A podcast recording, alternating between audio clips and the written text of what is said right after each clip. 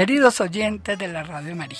Otro domingo con ustedes, que Dios permite para compartir este día soleado. Y nos vamos para Argentina, esta república espectacular.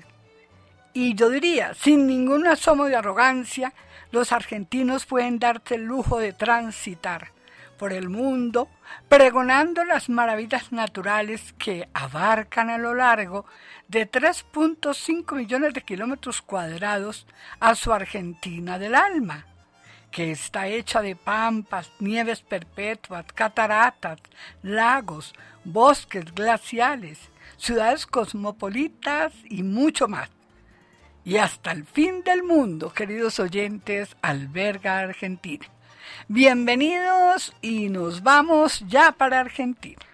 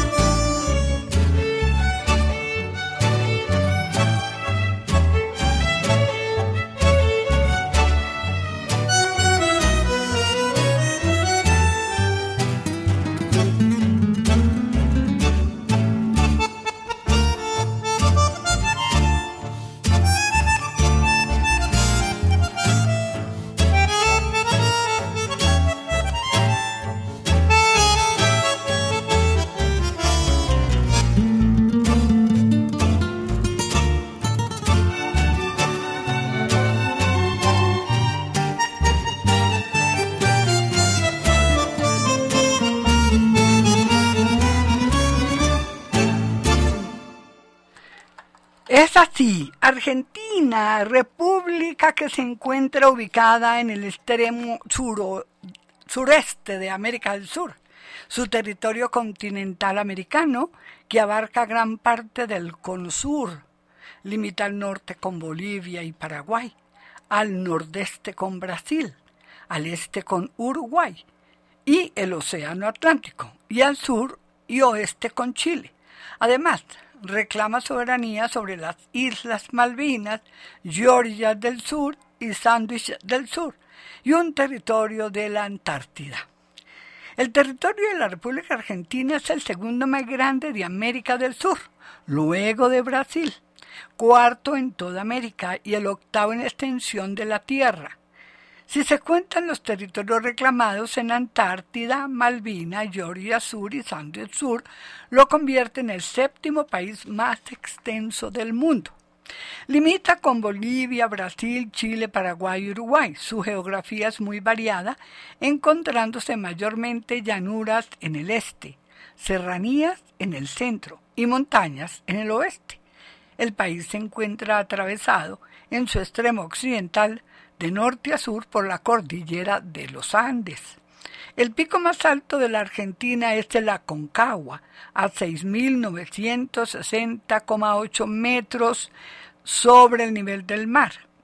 El territorio argentino, bajo soberanía efectiva, tiene un gran desarrollo longitudinal, 3.700 kilómetros entre el extremo norte y el extremo sur de Santa Catalina de Ushuaia los argentinos viven muy orgullosos de su tierra y tienen razón en estarlo. Lo mismo digo de los colombianos. Tenemos una tierra preciosa, inigualable, porque lo que tiene Colombia no lo tiene ningún país y se los puedo decir yo. Sin ningún asomo de arrogancia de verdad, ellos, los argentinos, pueden darse el lujo de transitar por el mundo pregonando las maravillas naturales que se desparraban a lo largo de todos 3.000 millones de kilómetros cuadrados. Y es que Argentina no solo es grande en tamaño, No en vano España cabe más de cinco veces en su superficie, sino también en sus atractivos turísticos que se despliegan a lo largo y ancho de la nación y que tienen como carta de presentación una enorme y moderna ciudad que despierta sin remedio un incontrolable amor a primera vista. Se trata del Gran Buenos Aires, como han osado llamarla aquellos que se entregaron a ella incondicionalmente. Pero antes de seguir yo les puedo contar que el Buenos Aires que yo conocí hace 10 años por primera vez que fui ya, la segunda vez tuve mi desilusión porque es una ciudad abandonada, es una ciudad descuidada, es una ciudad que ya no tiene el cariño de los que la gobernaban con amor, con la entrega de un argentino que quería su ciudad. Eh, lo que ha pasado también con Cuba, con Venezuela, que son ciudades que son abandonadas porque esos gobiernos no les interesa sino llenarse sus bolsillos y no les interesa cómo está el país. Y si nos descuidamos nos va a pasar lo mismo a los colombianos. Con sus 12 millones de habitantes, una tercera parte de la población total del país se refugia allí.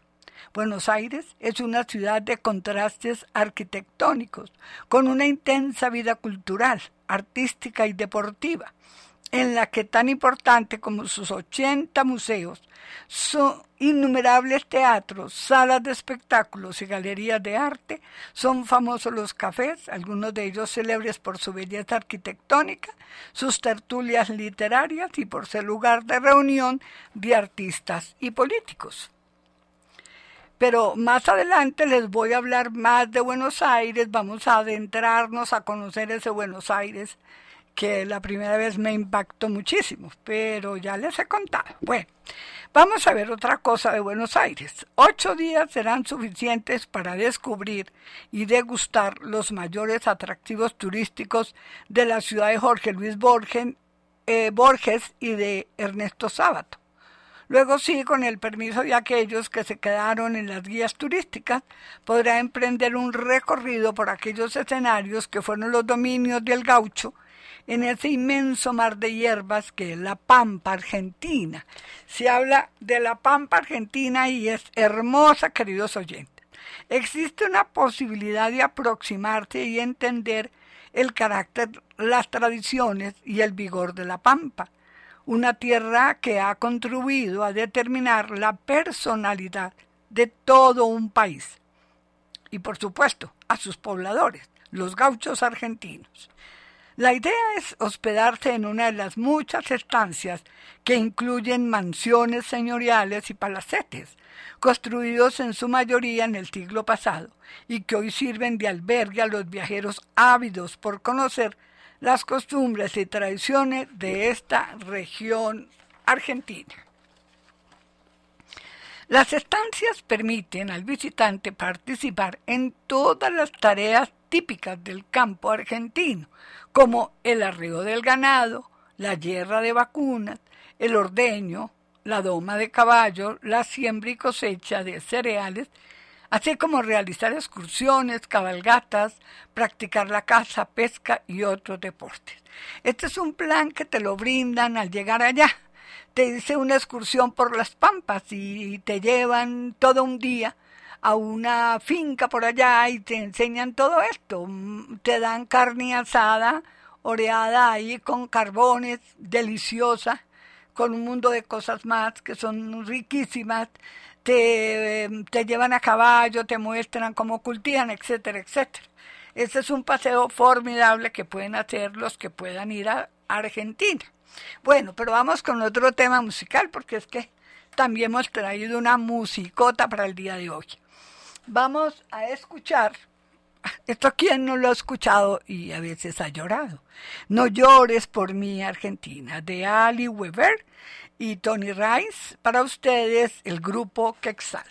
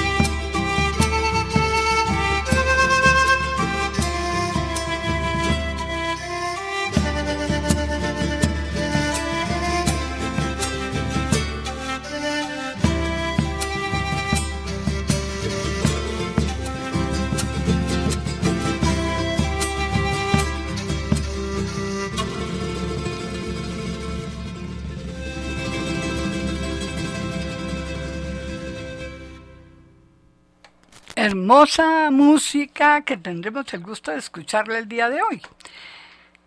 Y de aquí vamos a darle una vista a la Patagonia. De la imponente Pampa hacemos un salto para internarnos en la enigmática y maravillosa Patagonia argentina, enclavada entre fronteras sin tiempo, las de los Andes y el Atlántico. Este lugar que se semeja a un sueño enclavado en lo más recóndito del ser, goza de una geografía privilegiada. Su austera belleza está conformada por sus dilatadas playas, sus salidas del sol por el horizonte sobre el mar, sus atardeceres que tiñen de rojo sus extensos desiertos, sus frondosos bosques y sus cumbres nevadas, sus lunas llenas y sus días de viento, porque en definitiva sin viento no sería Patagonia. Y su otra belleza, la de la vida, de las ballenas que se aproximan a las playas en julio, la de los delfines, la de los lobos marinos que pululan entre los pesqueros, la de los tiburones y orcas, la de los elefantes marinos y la de las aves, gaviotas, pingüinos, patos, garzas y zorros. Patagonia, donde dos mundos conviven en paz el de la naturaleza desarrollada sin prisa desde la creación y el mundo del hombre que con respeto disfruta de ella. La historia cuenta que el extremo andino fue poblado por galeses que arribaron a las costas del Golfo Nuevo en 1865. Estos pioneros demostraron que era posible adaptarse a las condiciones del suelo y el clima de la región, convivir con los aborígenes y echar raíces en esta tierra. San Carlos de Bariloche es la ciudad más turística de la región. ¿Quién no se queda ahí unos cuantos días? Razones de sobra tienen los argentinos en considerarla un destino abierto al turismo los 365 días del año. En el verano invita a recorrer los senderos y lagos del Parque Nacional Nahuel Huapi. En otoño, sus abundantes bosques se muestran en su mayor variedad de tonalidades y muchos pueblos y ciudades aledañas celebran sus fiestas locales. En el invierno se convierte en territorio de esquiadores y en sus días de primavera ofrece una colorida naturaleza que invita a largas caminatas y a disfrutar los deportes al aire libre. Pero sin duda el mayor exponente de la Patagonia andina es el glacial Perito Moreno, uno de los monumentos naturales más imponentes del mundo. Se trata de una colosal pared de hielo que se ve como emergiendo del lago formando un frente de 4 kilómetros de ancho y hasta 60 metros de alto. Es una majestad, es una belleza. Y dice que con el calentamiento global se ha ido desvaneciendo este bloque de hielo. Pero vamos a escuchar otro tema para que hablemos, al, vamos al confín del mundo, queridos oyentes. Vamos a escuchar ahora otro tema precioso que les he preparado para el día de hoy, Milonga Sentimental, porque Argentina no es solo tango, también es milonga, de Sebastián Bianca y Homero Mansi. Eh, lo interpretan los instrumentos de despertar los sentidos.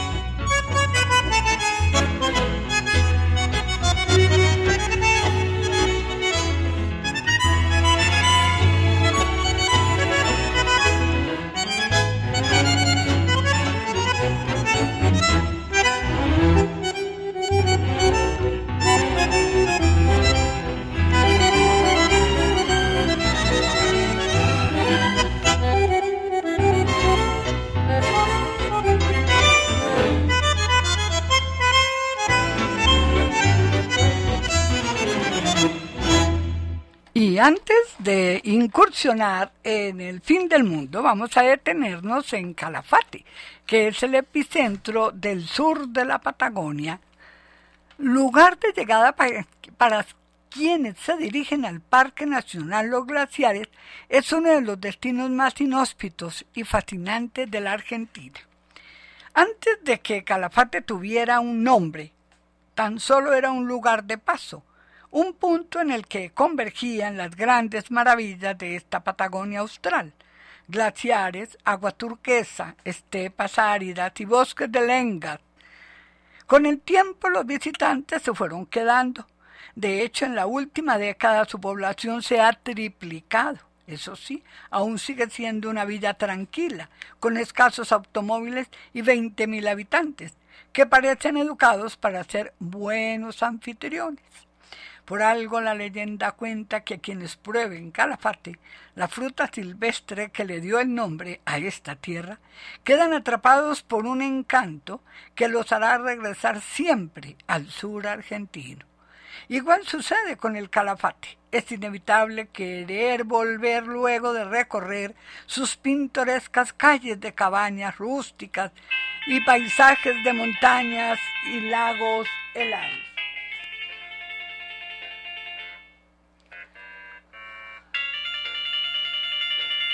Bueno, queridos, es un buen camino para empezar el recorrido es la avenida de San Martín, la principal de esta localidad, una recta bordeada por restaurantes, bares, chocolaterías, tiendas de artesanías y ropa deportiva. La aventura apenas sí comienza. Desde el centro del Calafate Basta caminar 10 minutos hacia el norte para encontrar el Centro de Interpretación Histórica Calafate y la Reserva Ambiental Especial para el avistamiento de aves. Otra buena idea es alquilar una bicicleta y rodar por la avenida costanera al norte del Calafate, una ruta que tiene la suerte de bordear el lago argentino y su bahía redonda. En esta frontera el agua y la tierra se abrazan. Los flamencos aprovechan para buscar alimento y darse un baño, un espectáculo que ocurre a menos de 20 metros del espectador. Las fuertes corrientes del aire obligan a usar varias capas y abrigos ligeros y a pedalear como si se estuviera haciendo una montaña. Águilas, halcones dorados, caranchos y cisnes de cuello negro son otros de los residentes de estos alrededores. Algo más retiradas del pueblo están las rancherías, famosas en esta región por su producción de lana de oveja, llama y alpaca. La más grande de la ranchería Anita, donde además se puede presenciar una esquila en diciembre y enero y tomar una bebida caliente. Otro destino menos conocido y el que vale la pena ir Estelares Andinos, al oeste de la ciudad, un local familiar dedicado a vender productos de lana de su propia creación. Y es que eh, Calafate es una ciudad de hielo. El glaciar Perito Moreno, destino predilecto de los visitantes de la Patagonia, es tan grande como Buenos Aires y tiene sus propios edificios de hielo, lagos, ríos y cascadas. Este gigante blanco se encuentra a solo 50 kilómetros de Calafate y es apenas la punta del iceberg de todo lo que esconde el Parque Nacional Los Glaciares, un área protegida de 724 mil hectáreas, unas cinco veces la superficie de la Ciudad de México. El cóndor de los Andes, con su vuelo alto y lento, da la bienvenida al parque su vistazo al oeste para ver una porción de la cordillera de los Andes casi cubierta de hielo, al este la llanura con arbustos espinosos de pequeño porte y bosques de lenga y roble blanco en la falda de las montañas. También están los lagos, que hacen de esta zona una de las reservas de agua potable más grandes del mundo. En invierno, la temperatura alcanza los cero grados centígrados y en verano llega a los 13 grados centígrados. A 20 minutos de la entrada se levantan las pasarelas en la península de Magallanes. Desde allí se aprecia eh, frente de unos 60 metros de altura del glaciar Perito Moreno y su espectáculo sin fin de bosques de hielo que se desprenden y rompen la tranquila calma del agua como si fueran rayos eléctricos. Para los más aventureros, la jornada continúa sobre los crampones para caminar a cerca de tres horas sobre el glaciar. Me imagino el frío y con muy buena ropa. Es espectacular, allá les exigen muchas cosas para recibirlos en ese tour. El acercamiento se realiza en catamarán y es obligatorio el acompañamiento de guías así como tener entre 18 y 40 años de edad. Una vez inmersos en este paraíso de hielo, los caminantes deben ir en fila india y usar arnés para eventuales emergencias. No hay una sensación de riesgo, sino un sosiego frente a un paisaje blanco, azul, que parece infinito. Y ya regresamos con otro tema musical, queridos oyentes. En esta oportunidad les vamos a regalar Alfonsina y el mar, este tema de Ariel Ramírez y Feliz Luna, que el grupo Quexal nos lo interpreta.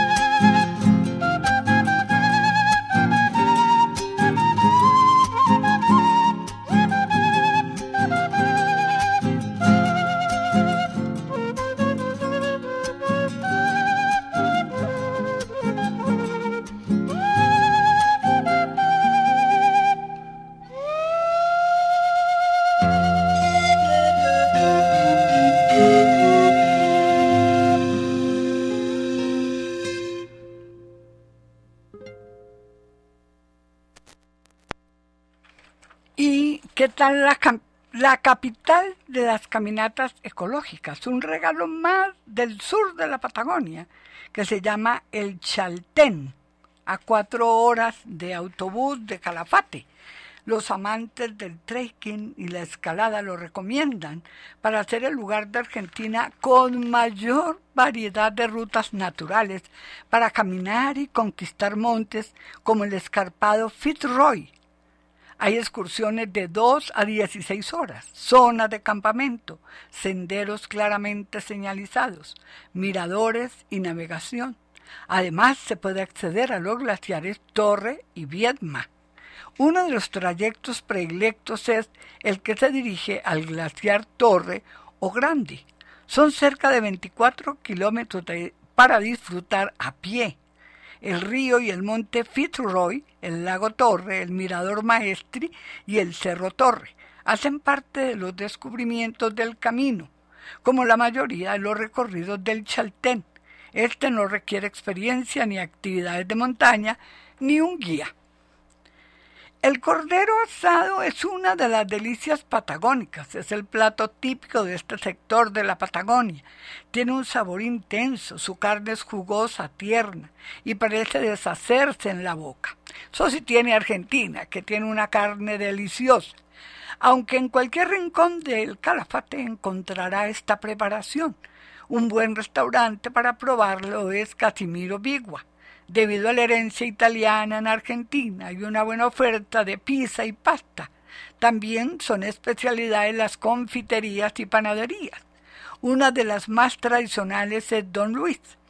La cerveza artesanal de este lado del país son populares entre sus habitantes y aconsejables para los turistas que quieren una opción distinta al vino argentino.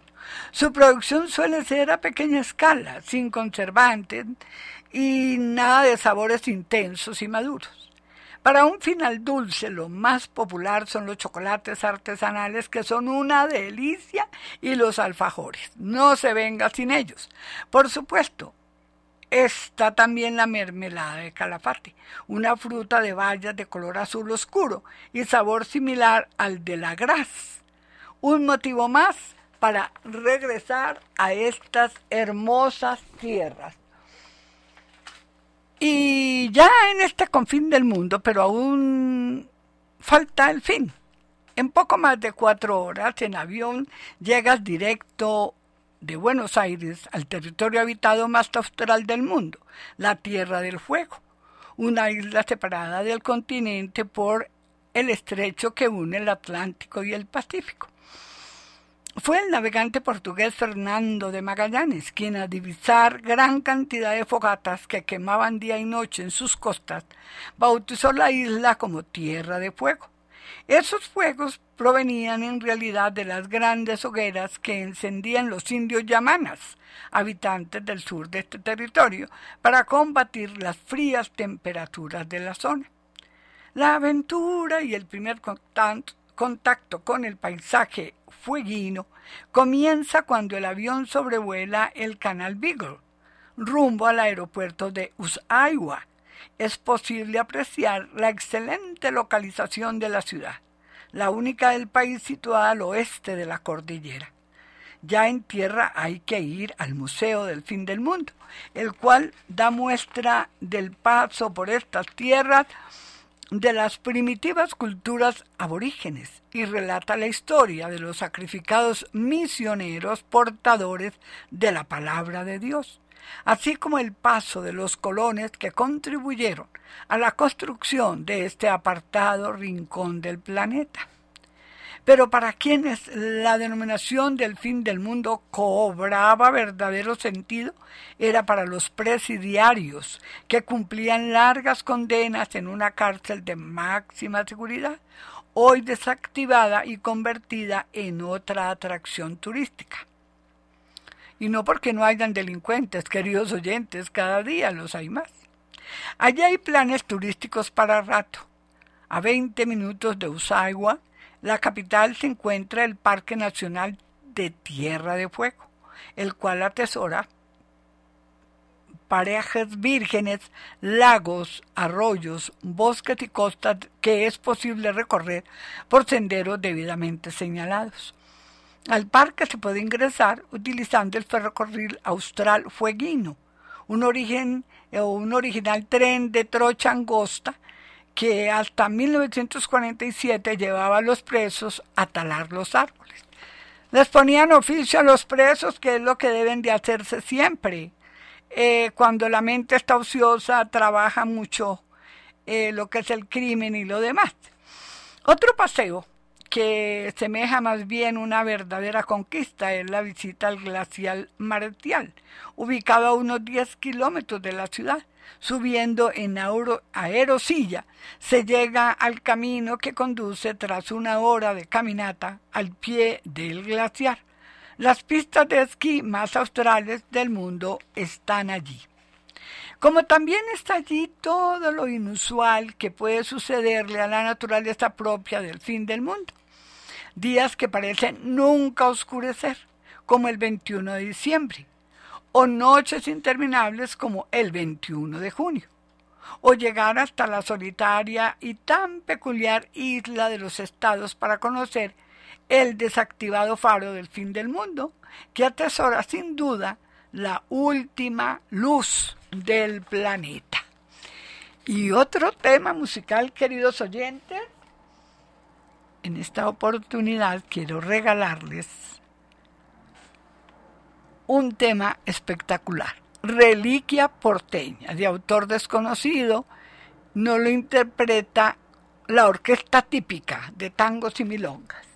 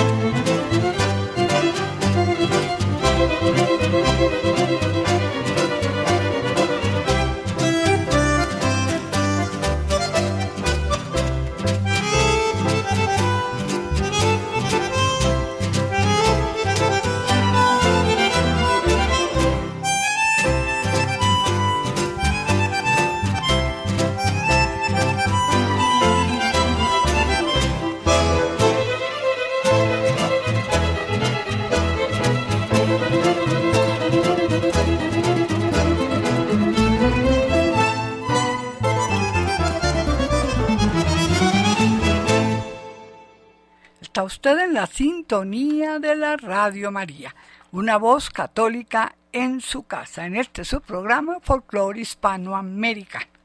Vamos a la provincia de Mendoza en la misma provincia donde la Concagua se empina desde la cordillera de los Andes hasta lo más alto del cielo y donde la fertilidad ha ganado la batalla a la aridez para producir los mejores vinos argentinos, se encuentra una trilogía de complejos turísticos en el que se destaca el Valle de las Leñas, que sin ser el más antiguo se ha transformado en el clásico centro de esquí argentino. Con la complicidad de un sol brillante y temperaturas agradables en la alta montaña, esta provincia es un destino inmejorable durante todo el año para los aficionados al trekking y al rafting, al montañismo y para quienes quieran disfrutar de estupendos safaris fotográficos. Punto de llegada y de partida es la ciudad de Mendoza, la más importante del oeste argentino, ubicada en una zona semidesértica sus habitantes aprovecharon el curso de dos ríos para formar un oasis de cultivo. Para ello se ingeniaron una red de, de acequias de 500 kilómetros que riega toda la ciudad y ha sido considerado un sistema de vanguardia en el urbanismo de zonas áridas.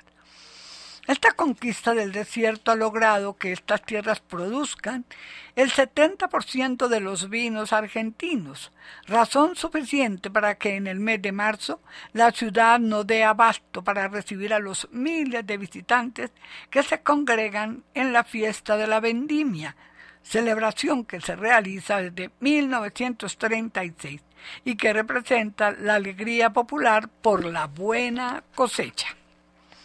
Le dicen los que saben, para quienes van en busca del esquí total. A este complejo turístico no le falta nada. Para empezar cuenta con cinco cerros nevados con, oche, con 41 larguísimas pistas divididas de acuerdo con el nivel de conocimientos. Si el suyo es nulo, no se preocupe, quien tiene entre 3 y 77 años podrá aprender en las escuelas de esquí, que hay para todas las edades. Si ya probó el curso y lo suyo es la adrenalina, sepa que Las Leñas es famoso por sus desniveles y sus recorridos casi vírgenes fuera de pista. Aquí lo espera el esquí extremo más desafiante de toda Latinoamérica y si quiere experimentar otras opciones, hay clases de snowboard, individuales o grupales, el esquí y 200 metros de pista habilitados para el esquí nocturno. Para congregar multitudes, cada temporada se programa una importante serie de eventos que incluye travesías de 4x4, competencias y torneos de snowboard. La piscina climatizada, las canchas de paddle y el minigolf al lado de las pistas y en el snowtombing un entretenimiento o entretenido juego sobre llantas continúa la diversión de día y de noche.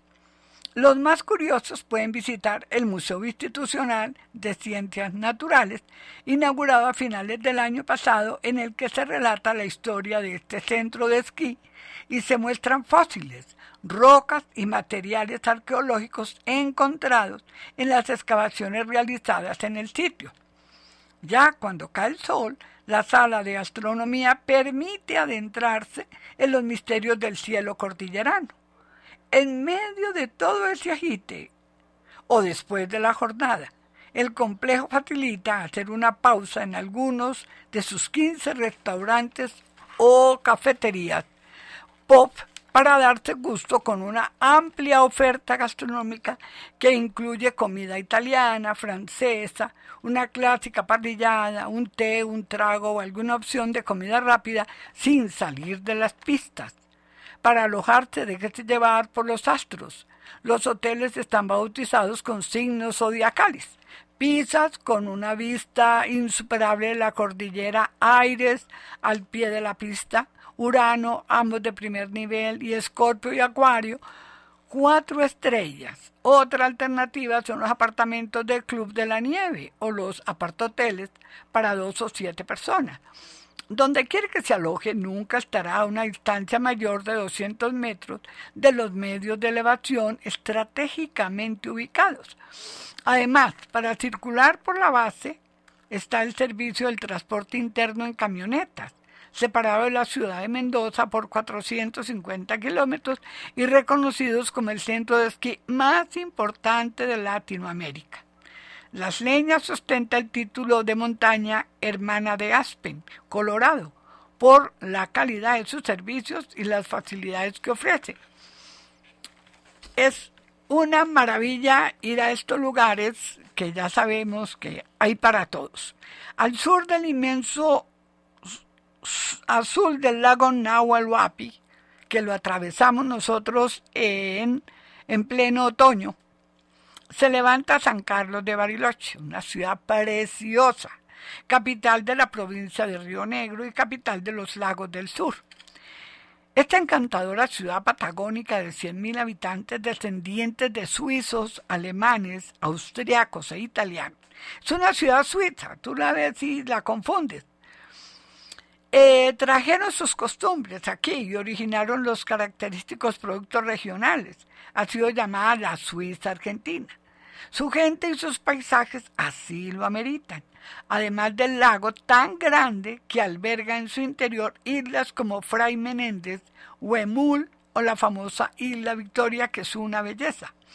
Están las 705 mil hectáreas de bosque, donde habitan variadas especies de flora y fauna, porque uno al hacer esta excursión y la travesía por los lagos, eh, el último lago es el que queda al llegar a Bariloche, pero antes te atraviesan por la montaña, pasas por un volcán, que es una maravilla, uno no lo cree, está pasando por los pies de un volcán, eso es algo majestuoso. Con acierto, tanta belleza ha sido declarada Parque Nacional Nahuel Huapi, un privilegio compartido por las provincias de Río Negro y Neuquén. Semejante naturaleza permite que Bariloche ofrezca durante todo el año variadas actividades para el turismo local y extranjero. En invierno, la cordillera es específicamente el Cerro Catedral. Ahí es una belleza porque ahí se suben todos los muchachos que van a hacer su deporte ahí. Sin lugar a dudas, el centro de actividades por excelencia. En las otras estaciones, los lagos y ríos, montañas, están a disposición de los amantes del turismo de aventura para practicar el trekking, paseos en bicicleta y cabalgata. Para visitar Bariloche es también disfrutar del encanto de una ciudad bellísima, con construcciones típicas de la arquitectura alpina, de la cual su más fiel representante es el centro cívico, hecho en madera de ciprés, alerce y piedra toba extraída del Cerro del Carbón. Es hermosísima esa edificación. En sus alrededores se concentra la actividad comercial, principalmente en las calles Mitre y Moreno. Un reconocimiento básico de Bariloche incluye una visita a la isla Victoria, una navegación desde Puerto Pañuelo hasta Puerto Bles en medio de un paisaje muy similar al de los fiordos noruegos para cruzar hasta los cántaros y ascender a 600 metros de altura para apreciar varios saltos y cascadas. Es una belleza ver el nacimiento de esas aguas en color verduzco, pero son una belleza. Eh, en un recorrido en mediodía en bus durante el cual se bordea el lago Nahuel Huapi, se sube a la aerosilla hasta la cumbre del Cerro Campanario para tener una visión fascinante de la región. Desde allá se ve todo lo que uno ha atravesado, se ven todos los lagos que uno atraviesa. Luego se conoce la península de Yao Yao y Puerto Pañuelo. Se cruza el río Angostura y el lago Moreno y se regresa a la ciudad bordeando la laguna El Trébol. Y una infaltable visita al Cerro Catedral en caso de que el objetivo del viaje no sea esquiar. Por lo menos visite lo que es una maravilla. Y vamos entonces, antes de continuar con esta narrativa, con otro tema musical. En esta oportunidad vamos a escuchar Adiós muchachos. No podía faltar este tema hermoso, a mí me encanta, de Sander y Bedini. Grupo Quexal nos lo interpreta.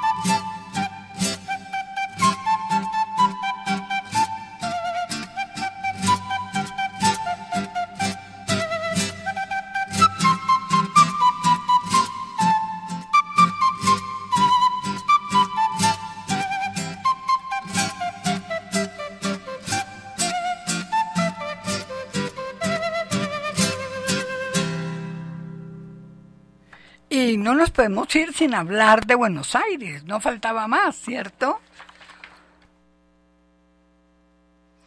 No debe haber en el mundo una ciudad más cantada, más amada y más añorada que cuna de Borges y Pisola, de Maradona, de Perón, de Julio Boca. Buenos Aires encierra todas las manías y obsesiones de los argentinos. El fútbol, el tango, el psicoanálisis, el humor, el clima, la buena comida, las charlas eternas en los cafés un caleidoscopio de destrezas y costumbres heredadas de los miles de inmigrantes que llegaron en más de dos mil barcos a partir de 1870 desde Europa hasta el puerto de Buenos Aires, el cual era junto con el de Nueva York una de las dos grandes entradas a América. Es en esa mezcla cultural donde nace el porteño, bien plantado y con peculiar acento, de quien se dice espedante, arrogante, y melancólico, adjetivos que se justificarían porque según André Malraux, Buenos Aires es la capital de un imperio que nunca existió, pero del que sin embargo se encuentran testimonios. A fines del siglo XIX, bajo la administración del intendente Alvear, docenas de arquitectos franceses, italianos y alemanes construyeron innumerables palacetes, teatros, plazas, bulevares y estaciones del ferrocarril al mejor estilo francés, convirtiendo a Buenos Aires en una gran capital al mejor estilo europeo en el sur de América. Esa fue la Buenos Aires que yo conocí, queridos oyentes, que hoy en día es casi que una ruina, ¿no? Habría que agradecerles a las generaciones posteriores el acierto de conservar y en algunos casos recuperar esa infraestructura que es uno de los grandes atractivos de Buenos Aires. Caminar por la Avenida de Mayo y Puerto Madero, que lo renovaron y quedó hermoso, y entrar en Galerías Pacífico o Patrio Bullride, edificaciones restauradas y destinadas a nuevos usos. Es internarse en los años gloriosos de una ciudad que literalmente lo tuvo todo. A las seis horas de vuelo de Bogotá, Buenos Aires nos espera, con un bagaje inmenso de posibilidades. La elección dependerá del tiempo con que contemos, pero a esta ciudad de grandes avenidas y callecitas llenas de encanto, de pequeños boutiques e imponentes centros comerciales, de plaza de barrio y magníficos complejos culturales, de acogedores cafés y exquisitos restaurantes, hay que caminarla y recorrerla a ritmo propio. Para adentrarse en los Buenos Aires histórica vale la pena comenzar por la Plaza de Mayo. Es allí donde han tenido lugar los grandes acontecimientos de esta ciudad fundada en 1580 por Juan de Garay, la Casa Rosada, el Cabildo y la Catedral. Son solo algunas de las edificaciones que conforman este entorno donde nacieron a la luz pública figuras tan míticas como Evita Perón o las madres de Plaza de Mayo, que todos los jueves se reunían allí para reclamar por sus hijos desaparecidos durante la dictadura militar. Al tomar desde allí la Avenida de Mayo, zona de asentamiento de la comunidad española, nos internamos en una impresionante sucesión de edificios de los más diversos estilos, entre los que vale la pena destacar el pasaje Urquiza, Anchorena, que tiene salida por la Avenida Rivadavia. En esta avenida se realizaron desfiles presidenciales, caravanas y otros eventos multitudinarios. Al fin de ella se encuentra la Plaza del Congreso y uno de los edificios más lindos de la ciudad, que es el Palacio del Congreso, donde sesionan las cámaras correspondientes. Pero si Buenos Aires cuenta con la suerte de haber conservado su arquitectura, ya les dije que no porque está muy descuidada, también cuenta con la fortuna de tener todavía vigentes sitios tan tradicionales como el Café Tortoni, a la altura de la Avenida de Mayo y tomarse un cafetito allí. Este lugar era el punto de encuentro de intelectuales y políticos. Hoy ha sido convertido en un centro cultural donde el tango y el jazz son los protagonistas.